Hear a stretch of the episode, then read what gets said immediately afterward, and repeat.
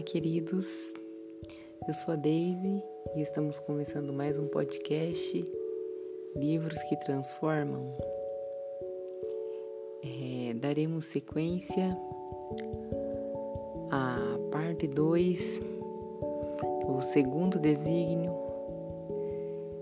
é a farta e a falta. Olhar apreciativo é, Mórbido não estava gostando nada daquilo. Ele fazia o seu papel no mundo e, por isso, a falta imperava em todos os lugares e mentes. Mórbido argumentava com veemência. Veja, os médicos tratam mais a doença do que da saúde. Os advogados tratam mais do crime do que da ética. Os guardas de trânsito tratam mais as penalidades do que da educação dos motoristas ao volante. Talvez porque acreditem que a doença é o oposto da saúde, o crime é o oposto da ética e a multa é o oposto da perícia, e que, ao aprender sobre a doença, o crime ou a contravenção compreende-se também. O que é saúde? Ética e aptidão. As conclusões se sucediam com uma lógica assustadora. Mórbido sabia que como enganar eram mesmo coisas diferentes, de maneira que a lição vinha sempre enviesada, não direta e nem completa. Podia inclusive ser contraproducente. Na empresa em que eu trabalhava, Mórbido corria solto, dominante e predominante, soberano até. Os líderes estavam muito mais focados nos erros do que nos acertos, como se estes fossem inadmissíveis e aqueles nada menos que obrigações. Constante por si, como erros, dão mais assunto do que acerto.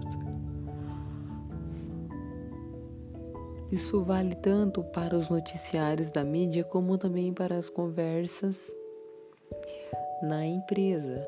Veja as pautas das reuniões das quais participa.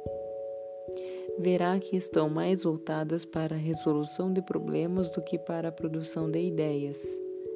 Depois que o velho Tafu mostrou a diferença entre emprego e trabalho, eu prestava ainda mais atenção a algumas frases. Veja esta. Eu só trabalho aqui. É de certo. Alguém que anseia se preservar, livrar-se da culpa e se isentar do risco. Ressalva típica de quem escolheu o emprego ao trabalho. Mais uma. Esse não é o meu departamento revela a intenção de se esconder sob o guarda-chuva do não tenho nada com isso. Essa é a norma da casa. Demonstra uma atitude de defesa de quem quer distância da responsabilidade. O Senhor precisa reclamar na empresa. Eu ouvi de alguém que trabalha exatamente no lugar em que se recomenda procurar recrutei indignado. Mas você não faz parte da empresa?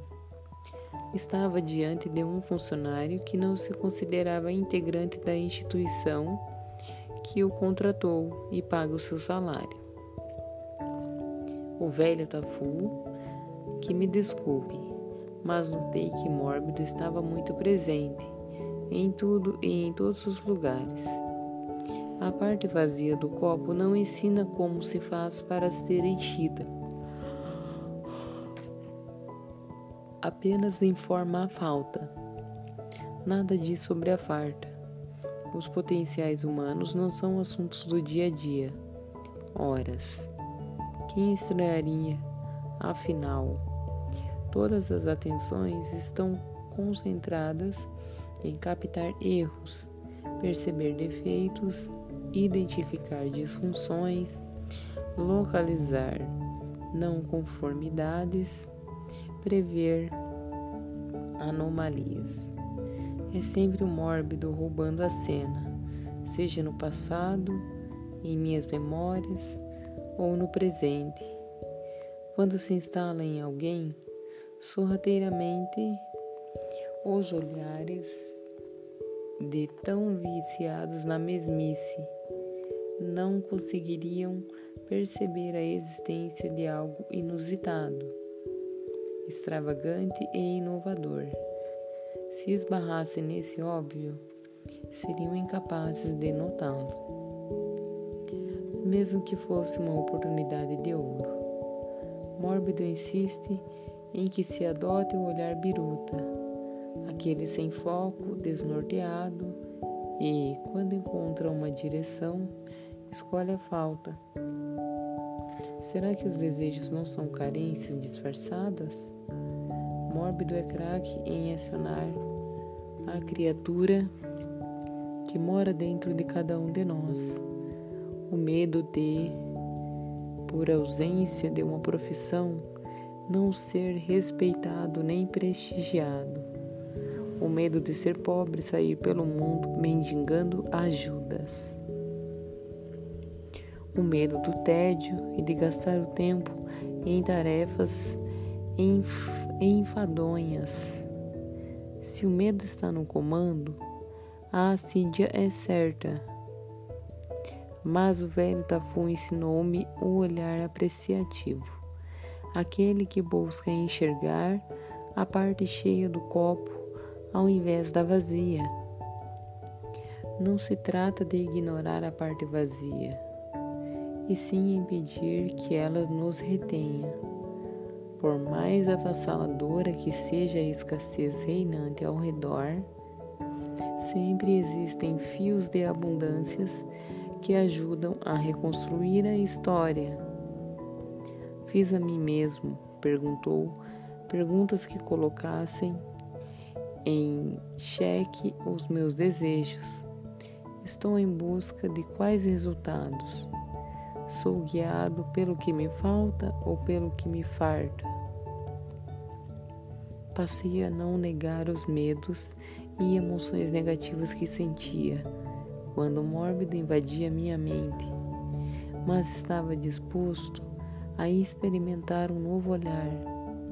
Seria possível, mesmo que o senso comum indicasse o contrário?